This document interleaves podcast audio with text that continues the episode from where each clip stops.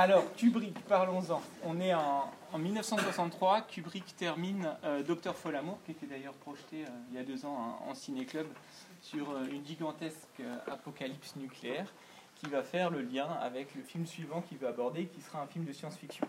Hein, comme vous le savez, certains d'entre vous, Kubrick s'est essayé à peu près à tous les genres hein, dans le cinéma, et il, veut, il veut vraiment avoir son propre film de science-fiction. Et euh, évidemment, il est hors de question de faire un film de science-fiction comme, comme ceux qui sont déjà en vigueur depuis les années 50, qui sont soit des films de série B, euh, d'aventure, souvent un peu modeste au niveau et rudimentaire au niveau des effets spéciaux, soit euh, des films qui généralement sont des, sortes de contes philosophiques, des fables qui, sous prétexte de visiter les étoiles, etc., ne font rien d'autre que parler de leur époque, et notamment justement de la guerre froide. Kubrick a envie de parler euh, de euh, l'intelligence extraterrestre, c'est un sujet qui l'intéresse, et euh, de l'impact qu'aurait la découverte d'une vie extraterrestre sur l'humanité. Il veut aussi situer ça dans un avenir relativement proche, donc il choisit l'année 2001, et il va se mettre en quête d'un scénariste. Hein. Kubrick, depuis un certain temps, ne fait qu'adapter, il n'a jamais voulu écrire de, de scénario originel. Et euh, il euh, jette son dévolu sur euh, Arthur C. Clarke, qui est un auteur déjà un peu renommé de, science-fiction, et qui va lui proposer un certain nombre de ses écrits qui vont être la plupart rejetés, sauf une petite nouvelle qui s'appelle La Sentinelle et qui part de ce principe d'une voilà, balise qui serait posée sur la Lune et qui enverrait un signal au moment où l'homme atteint la Lune vers une entité supérieure. Kubrick décide donc de travailler en partenariat avec Arthur C. Clarke et une idée assez, originale. Il lui propose l'écriture d'un scénario et euh, que euh, Clark, de son côté, travaille à un roman. Donc il y a une double écriture qui est assez intéressante, euh, un scénario et un roman qui racontera exactement la même histoire, mais avec au final quelques, complémentarités, on va dire, et surtout un roman qui sera beaucoup plus explicite pour Clark. Clark écrit son roman, travaille avec Stanley Kubrick, le projet euh, va prendre tellement de temps dans sa réalisation qu'à un moment, euh, Clark va demander l'autorisation à Kubrick de sortir son roman avant la sortie du film, ce que euh, très intelligemment Kubrick refusera. Et, donc le roman sortira quasiment au même moment. Ce sera un gigantesque succès pour Clark qui en fera au final une tétralogie, puisqu'après 2001, il sortira 2010, puis 2061 et enfin 3001 en 1997 qui va clore cette tétralogie. Donc pour le, pour le tournage, le film est entouré du plus grand mystère. À cette époque-là, euh, euh, Stanley Kubrick est déjà à Londres. Hein, il ne quittera plus jamais l'Angleterre. Il s'y est installé quelques films auparavant. Et euh, il, il, engage des comédiens absolument inconnus, ce qui va lui permettre de verrouiller encore plus la communication. Et des comédiens qui sont assez déconcertés hein, par, les, par les instructions qu'il leur donne, puisque il s'agit de jouer de la manière la plus neutre possible, la plus détachée. Et euh, ils ne sont pas vraiment euh, sûrs de ce que Stanley Kubrick leur demande. La paye étant très bonne, ils font ce qu'on leur, euh, demande, mais ils ne sont absolument pas convaincus. Et un certain nombre témoignera plus tard hein, qui, qui, qui pensent voilà, Stanley Kubrick qui est un petit peu à côté de la plaque et qui ne sait pas exactement où il va. le tournage est, très long. Alors, on a un premier tournage qui dure six mois, de, de mai 65 à, enfin de décembre pardon, 65 à mai 66, et euh, qui nécessite euh, d'assez gros moyens, euh, notamment au niveau de, la construction des décors. Hein. vous avez tout le décor de, du Discovery, cette gigantesque centrifugeuse qui a demandé un très grand nombre d'ingénieurs et d'experts, qui fait, qui fait 50 mètres de diamètre, qui fait 50 tonnes, quelque chose d'absolument gigantesque et euh, un travail aussi sur les prises de vue pour tout, tout le prologue hein, sur, euh, sur l'aube de l'humanité, où euh, Kubrick cherche un décor. Il veut un décor naturel avec, évidemment, puisqu'il cherche toujours une image qui soit singulière, il ne veut pas que ce décor fasse les deux options hein, des, des, décors rocailleux, c'est soit un décor biblique, soit un décor de western. Donc il cherche partout quelque chose qui ne soit ni l'un ni l'autre, et il va trouver en Afrique de l'Ouest un, paysage parfait. Il est impossible de déplacer toute l'équipe là-bas. Donc il va y avoir des prises de vue qui vont être ensuite reprojetées en studio, euh, là où les hommes singes euh, joueront devant. Donc c'est un travail très important, très fin. Ils arrivent à mettre en place une, surface réfléchissante qui permet d'absorber la lumière et, le, et les, décors sont directement projetés sur les comédiens qui jouent les, hommes singes et qui, en fait, grâce à un jeu de lumière et puis de cadrage, parviennent à... On n'arrive pas à voir que c'est projeté sur eux. Donc, après ce, tournage-là, pour tout ce qui est des costumes et des décors, euh, Kubrick, euh, comme à chaque fois, et ça va être de plus en plus vrai pour tous les films à venir, convoque tous les spécialistes. Hein. il lit une littérature extrêmement importante, il convoque des ingénieurs de la NASA pour avoir euh, voilà, des, architectures, des costumes, des accessoires qui soient les plus scientifiques et les plus crédibles possibles. Donc il, cherche vraiment à donner une, touche voilà, authentique à, tout son projet. Et euh, il ne convoque pas du tout les, habituels euh, collaborateurs des studios d'Hollywood, hein, tous les décorateurs, etc. Il est entouré de personnes qui, travaillent réellement dans l'aéronautique. après ce premier, euh, ce premier tournage, il va y avoir toute la partie consacrée aux effets spéciaux. de ce point de vue-là, le film, rien que sur tout ce qui est de l'aspect technique, va vraiment révolutionner euh, le rapport aux effets spéciaux. Il y a 205 plans à effets spéciaux et euh, Kubrick calcule que pour chaque effet spécial, il y aura une dizaine d'étapes à mettre en place et que même certaines des étapes vont nécessiter plusieurs parties. Et donc il détermine un planning de 16 000 étapes sur tous les plans qu'il va devoir tourner, ce qui, nécessite une coordination évidemment très importante. Il a 110 euh, techniciens qui travaillent avec lui pendant 4 ans à temps plein notamment un QG avec euh, justement une coordination pour savoir quel plan est travaillé à quel moment, parce que certains plans sont travaillés, puis ensuite, des mois plus tard, on revient dessus, donc il faut qu'on sache exactement où on en est. Donc c'est un travail colossal et de coordination que Stanley Kubrick arrive euh, parfaitement à gérer. Donc tous les effets hein, vont être tournés avec euh, de très nombreuses expérimentations. Les maquettes des vaisseaux sont construites à différentes échelles en fonction des plans qu'il va mettre en place. Et il va, euh, pour pouvoir obtenir une bonne profondeur de champ et une, euh, absence de saccade dans les mouvements des maquettes, euh, du fait notamment qu'il ne puisse pas compenser avec beaucoup de lumière, puisque ça se passe dans l'obscurité de l'espace la plupart du temps, il va tourner la plupart des séquences où on voit des maquettes en mouvement à 4 images secondes, qui fait qu'évidemment, quand vous filmez une porte qui descend, c'est un tournage de 6 heures d'affilée, par exemple. Et il explique hein, que sur le plateau, il dit que regarder euh, le, plateau en, action, c'est comme regarder la grande aiguille d'une horloge. On a l'impression que ça bouge absolument pas. Et donc c'est un travail vraiment de, fourmi comme ça qui va, qui va expliquer la, durée du tournage, puisque euh, de mai 66 jusqu'à 68, il ne consacrera son travail qu'aux effets spéciaux. Donc forcément, ça inquiète un petit peu euh, les studios. Euh, Kubrick euh, aimerait bien pouvoir rallonger encore d'un an, mais les finances sont épuisées. Il est déjà passé d'un budget de 6 millions de dollars prévu à 10 millions 5 et 16 mois de retard sur le planning. Et il arrive à achever tout, ce qu'il veut et à finaliser le film. Donc le film sort en 1968. Les premiers, les premiers accueils sont vraiment très négatifs le studio euh, et euh, la MGM euh, voient le film à Washington en 68 et l'accueil est assez glacial. ils sont assez embarrassés par ce qu'ils voient, puisque si vous voulez, on a un blockbuster expérimental. Donc il y a vraiment des choses qui sont assez incompatibles et qui refroidissent beaucoup les distributeurs en se demandant ce que ça va donner. La première à New York, elle aussi, est vraiment un four. Sur les 1500 euh, personnes présentes, il y en a 250 qui partent euh, au moment de l'entracte. Donc euh, Kubrick est très inquiet. Et il retourne en salle de montage et il coupe 19 minutes du film original. Donc la, version là qu'on voit, il y avait 19 minutes supplémentaires à l'origine, notamment des séquences sur l'aube de l'humanité et puis quelques séquences de vie quotidienne à bord du vaisseau Discovery. Et euh, le film euh, sort donc à l'international.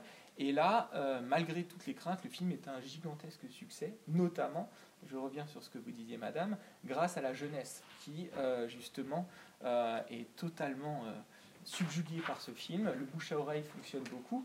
Et les, les, distributeurs, les cinémas se rendent compte que certains, certains jeunes viennent voir le film et viennent le revoir et ramènent avec eux d'autres personnes et c'est ce qui fait que le film est un grand succès. Euh, Le film, évidemment, est devenu un, très grand classique et une référence absolue dans le monde du cinéma, tant techniquement que, évidemment, pour toutes les, les très nombreuses interprétations auxquelles il a donné lieu. Hein. il fait parler depuis, depuis 50 ans. Et euh, c'est un film qui est devenu l'étalon maître du film de science-fiction. Hein. Chaque, fois qu'un auteur euh, sort un film de science-fiction, il y a toujours ce spectre de 2001. Euh, Comment se situe-t-il par rapport à 2001, l'Odyssée de l'espace? Andrei Tarkovsky, qui n'a pas aimé le film, va sortir en 1972 Solaris, qui est sa réponse du film de science-fiction à, à, Kubrick. c'est très intéressant de comparer les deux films. Et aujourd'hui encore, hein, on voit vraiment l'influence qu'a eu Kubrick sur les, cinéastes. Il suffit de voir euh, cinéma de Christopher Nolan, par exemple, Interstellar, qui doit énormément à 2001. Et très récemment encore, le dernier film de Damien Chazelle, First Man, euh, vous avez notamment une séquence très claire hein, de valse euh, en orbite avec la musique qui accompagne le mouvement des vaisseaux et qui est évidemment un hommage à Stanley Kubrick. Parlons maintenant du film. Si on essayait d'expliquer l'histoire, hein, on pourrait la résumer assez simplement. À l'aube de l'humanité, vous avez un monolithe, un objet qui a été délibérément installé par une entité supérieure et qui va avoir une influence sur euh, l'homme singe, puisque vous le voyez, hein, avant le monolithe, il était euh, végétarien, il vivait dans la crainte des bêtes sauvages et euh, euh, une crainte aussi un peu de la nuit qu'il observait avec euh, voilà, une certaine appréhension. Et après avoir été en contact avec ce monolithe, il y a un bond hein, au niveau de son progrès, et euh, il va découvrir l'usage de l'outil à travers cet os, et ça va lui permettre d'accéder à un nouveau stade de son évolution. Raccord, nous arrivons en 2001, et là, nous avons un deuxième monolithe qui cette fois a été enterré sur la Lune et qui est cette fameuse balise hein, qu'on avait dans la nouvelle initiale de Clark, qui vient annoncer euh, que l'homme a réussi à aller au-delà hein, de la Terre, à mettre un pied sur la Lune, et euh, ce monolithe lance un signal, un bruit strident, euh, et indique à l'homme une nouvelle destination, Jupiter. Un troisième monolithe est placé en orbite de Jupiter et permet à la personne qui y accède euh, d'atteindre une autre dimension hein, par le biais de cette très longue séquence hein, qu'on appelle la porte des étoiles. Et cet homme va se retrouver dans une chambre qu'on pourrait, euh, euh, qu'on pourrait comparer, si vous voulez, à ce que les hommes font avec les animaux dans les eaux. Hein, l'idée, ce serait la suivante. Quand, quand, on met des animaux dans des eaux, ils sont hors de leur habitat naturel et on va leur aménager un bassin, qui, leur permettent d'être familiarisés. L'idée de cette chambre du XVIIIe siècle, hein, euh, ce serait une chambre, un univers clos dans lequel l'homme serait encore familiarisé avec ce qui représente pour les entités qui l'accueilleraient une, euh, une image de la civilisation humaine. Dans cette chambre, il va vieillir de manière accélérée. Il n'est pas possible de déterminer s'il y reste jusqu'à la fin de sa vie ou si sa vie se passe rapidement. Il y a très beau jeu de champ contre champ et surtout une gestion des ellipses, hein, beaucoup d'ellipses dans, le film, qui fait qu'on n'a pas les moyens de déterminer temporellement la durée réelle de, cette existence dans cette pièce, si ce n'est que, évidemment, le rapport au temps est complètement différent de celui qui est celui des hommes.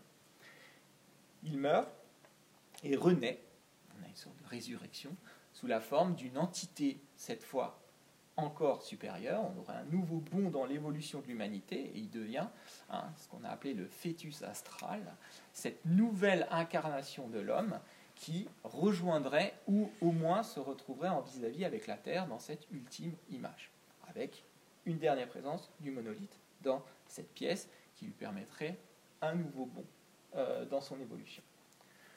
Voilà pour l'histoire. Kubrick a accepté de donner quelques pistes. Il a surtout euh, essayé de verrouiller au maximum toutes les interprétations parce qu'il expliquait que ce qui l'intéressait, c'était pas d'expliquer les choses, mais c'était d'essayer au contraire que chacun puisse avoir sa propre expérience. La première chose qui est intéressante à dire par rapport à tout ça, c'est la série de renoncements qu'a fait Kubrick au fur et à mesure de l'avancée du projet. Euh, j'ai parlé des 19 minutes qu'il a coupées, ça c'était surtout pour le rythme. Mais en, matière d'écriture, il y a énormément de choses qui ont été retranchées. Au départ, il avait prévu une voix off, par exemple, qui expliquait notamment dans L'aube de l'humanité l'évolution humaine. Euh, chez Kubrick, la voix off est une constante. Hein. Elle, est, dans 9, 9, films sur 12 dans sa filmographie euh, sont accompagnés d'une voix off. Donc on sait que c'est quelque chose auquel il tient. Il décide à un moment de renoncer à la voix off. Pareil, il avait interviewé un très grand nombre de scientifiques et il y avait une dizaine de minutes, voire un quart d'heure d'interviews de scientifiques face caméra en noir et blanc qui expliquaient euh, la crédibilité de la potentialité d'une vie extraterrestre. Hein, à savoir que, vu le nombre d'étoiles, vu le nombre de galaxies, euh, vu les conditions euh, qui existent sur Terre pour l'émergence de la vie, il y a, d'un point de vue ne serait-ce que statistique, toutes les chances qu'une autre vie puisse exister, et vu le rapport au temps, qu'une vie extraterrestre puisse euh, avoir émergé, et si elle existe depuis infiniment plus de temps que nous, eh bien, elle serait parvenue à un stade d'intelligence et de maîtrise qui, pour nous, relèverait de la magie ou, évidemment, de la divinité. Et c'est ça qui l'intéresse. Pareil, toutes ces séquences-là, il finit par ne pas les monter, il y renonce. Autre exemple, euh, le fameux monolithe. Au départ, c'est un tétraèdre. Ensuite, c'est euh, un monolithe, mais en fait, euh, toujours cette idée d'un rectangle, mais c'est une sorte d'écran translucide sur lequel on peut lire les informations qui sont données à celui qui le voit, notamment les singes.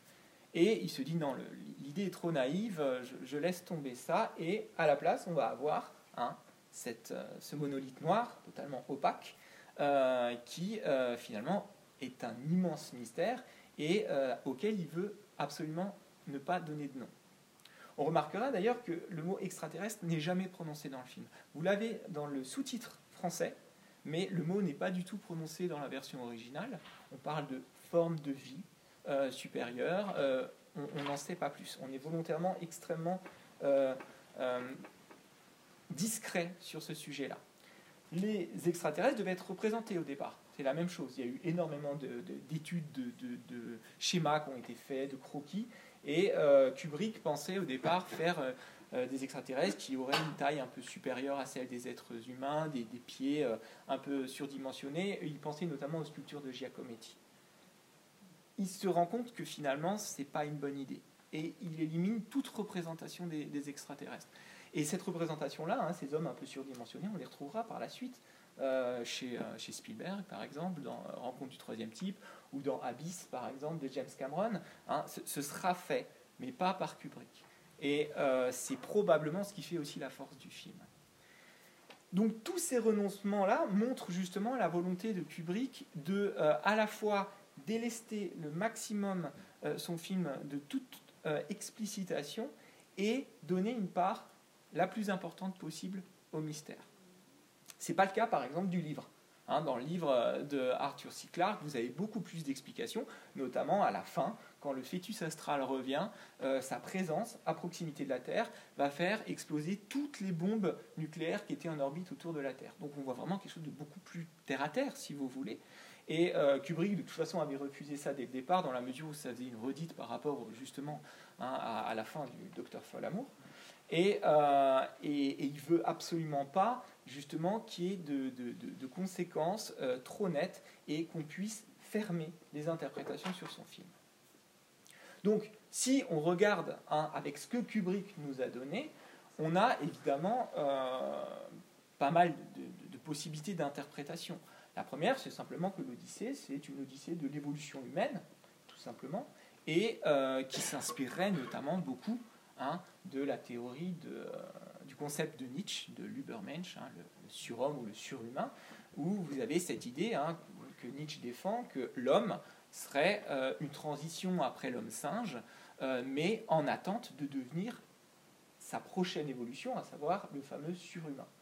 en plus, la, la, la musique pardon, Also sprach Zarathustra, hein, qui fait euh, ces fameuses trois notes initiales, euh, évidemment, c'est quelque chose qui renvoie ainsi par les Zarathustra de Nietzsche lui-même. Donc, il y, a pas mal de correspondances qui permettent de, faire une équivalence et de, comprendre que là, il y a une grille de lecture possible.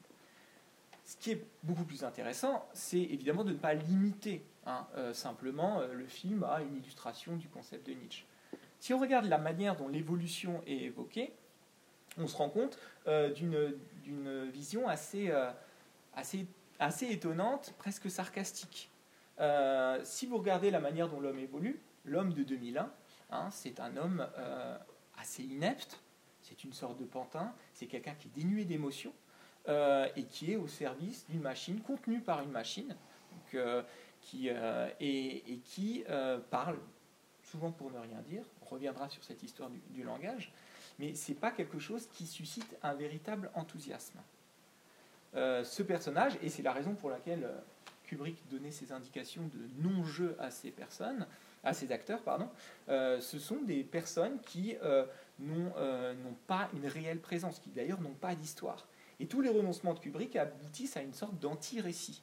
Hein, si vous regardez les segments, à grands coups d'ellipse, justement, il nous manque des informations, et surtout ces personnages n'ont pas personnalité, ils n'ont pas d'histoire, hein, euh, et ils sont, euh, ils sont des figures assez creuses, surtout Bauman, celui qui va jusqu'au bout du voyage, c'est quelqu'un dont on ne sait absolument rien. Il n'y a pas de famille, il n'y a pas d'histoire, il n'y a rien. Euh, et, donc ces personnages sont uniquement des sortes de figurants, si vous voulez. Autre élément intéressant sur l'évolution, Kubrick nous montre que chaque bond de l'évolution se fait par un recours à la violence. L'outil, hein, l'outil sert à tuer. Hein. Il fracasse ce crâne, puis on voit l'animal qui, en montage parallèle, s'écroule et qui permet justement ensuite euh, non seulement eh bien, de devenir carnivore, mais aussi de, de, battre la tribu ennemie et de tuer hein, un de ses congénères. Et euh, ce raccord, ensuite, hein, nous mène vers l'évolution euh, de l'humanité. Et euh, les autres évolutions qu'on va voir, c'est aussi celle de la mise à mort, puisque l'ordinateur, l'intelligence artificielle qui s'émancipe, le fait en tuant les humains, à savoir ses propres concepteurs. Donc c'est aussi cette idée que l'évolution n'est pas forcément quelque chose d'extraordinairement enthousiaste, mais qu'elle se paye aussi d'un recours aux instincts primaire de l'homme, qui est aussi celui de la mise à mort. Et donc cet homme-là, lorsqu'il a évolué en 2001, grâce à ce fameux raccord, hein, ce raccord de l'os qui devient le vaisseau spatial à l'intérieur duquel on va retrouver ce stylo qui flotte, hein, toutes ces, évocations de l'outil, la maîtrise hein, de, l'écriture aussi, bien entendu, pas seulement de, l'outil pour frapper. Euh, va euh, montrer euh, des hommes qui ont uniquement indexé leur vision de l'évolution par la technique. Et c'est là que ça devient très intéressant. La machine, alors on a évidemment tout ce segment sur le, récit avec Hal, la machine c'est le grand sujet du film et c'est aussi ce qui suscite l'enthousiasme de Kubrick en tant que réalisateur. Hein. vous avez voilà, un nombre incalculable de séquences qui montrent la beauté de ces machines, de ces maquettes, euh, de, ce jeu de symétrie euh, et euh, d'une machine splendide qui fonctionne et qu'on va longuement, longuement filmer pour justement en magnifier la perfection et le fonctionnement. et à l'intérieur de cette machine, vous avez la machine ultime qui est HAL. Donc, on a souvent dit que le nom HAL était une référence à IBM, hein, puisque si vous prenez les lettres euh, suivante, euh, vous avez IBM. Euh, Kubrick a dit que c'était un hasard et qu'en fait HAL c'était heuristic et un algorithm, donc heuristique et algorithme qui serait voilà, l'acronyme de, son nom. en tout cas, ce, cette instance-là, c'est justement le symbole du progrès ultime. C'est HAL, c'est une machine qui est évidemment au sommet, alors déjà de la vision. Hein. Ce plan, cet œil rouge, c'est évidemment cette, euh, omniscience. Il a la capacité de voir partout, même de lire sur les lèvres. Et euh, c'est l'âme du vaisseau, c'est celui qui contient les hommes.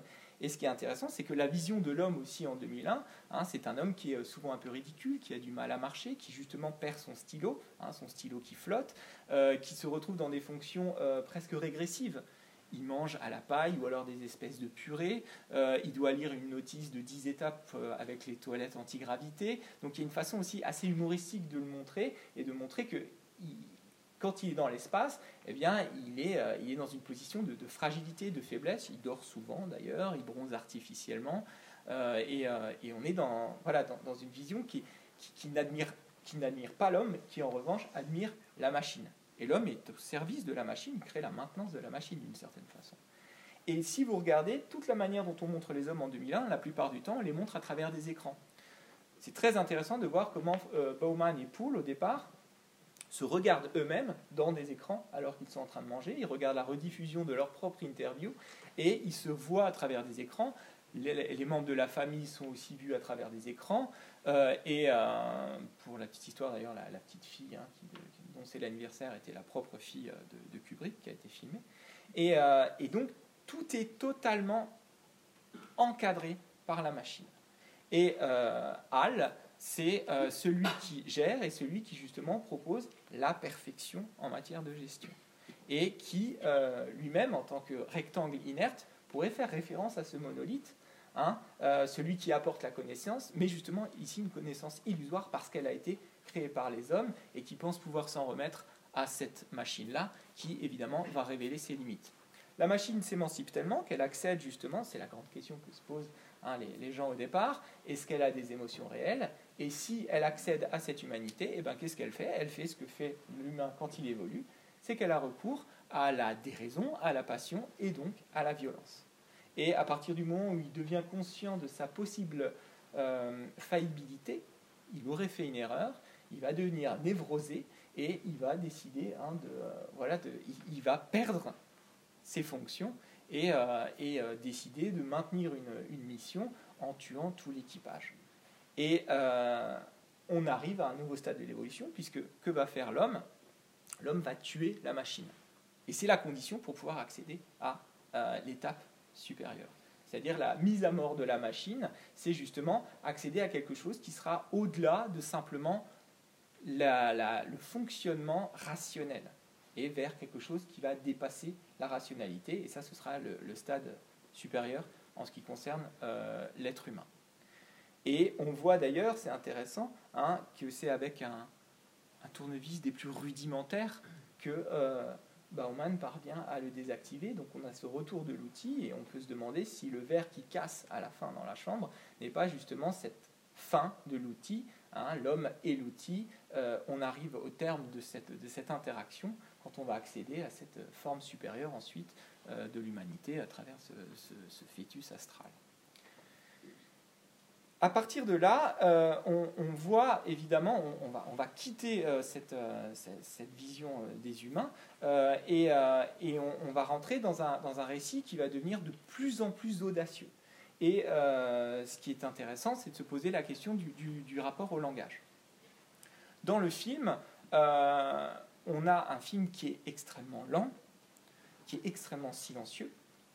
Euh, sur 140 minutes de film, on a 56 euh, minutes de dialogue, ce qui euh, est vraiment totalement inédit. Les 25 premières minutes sont sans dialogue, les 23 dernières minutes sont sans dialogue, et à l'intérieur même de ces séquences, vous avez de très longues séquences dans lesquelles on a, a vraiment un silence absolu. Ça aussi, grande innovation. Hein. certaines séquences dans l'espace sont dans un silence total.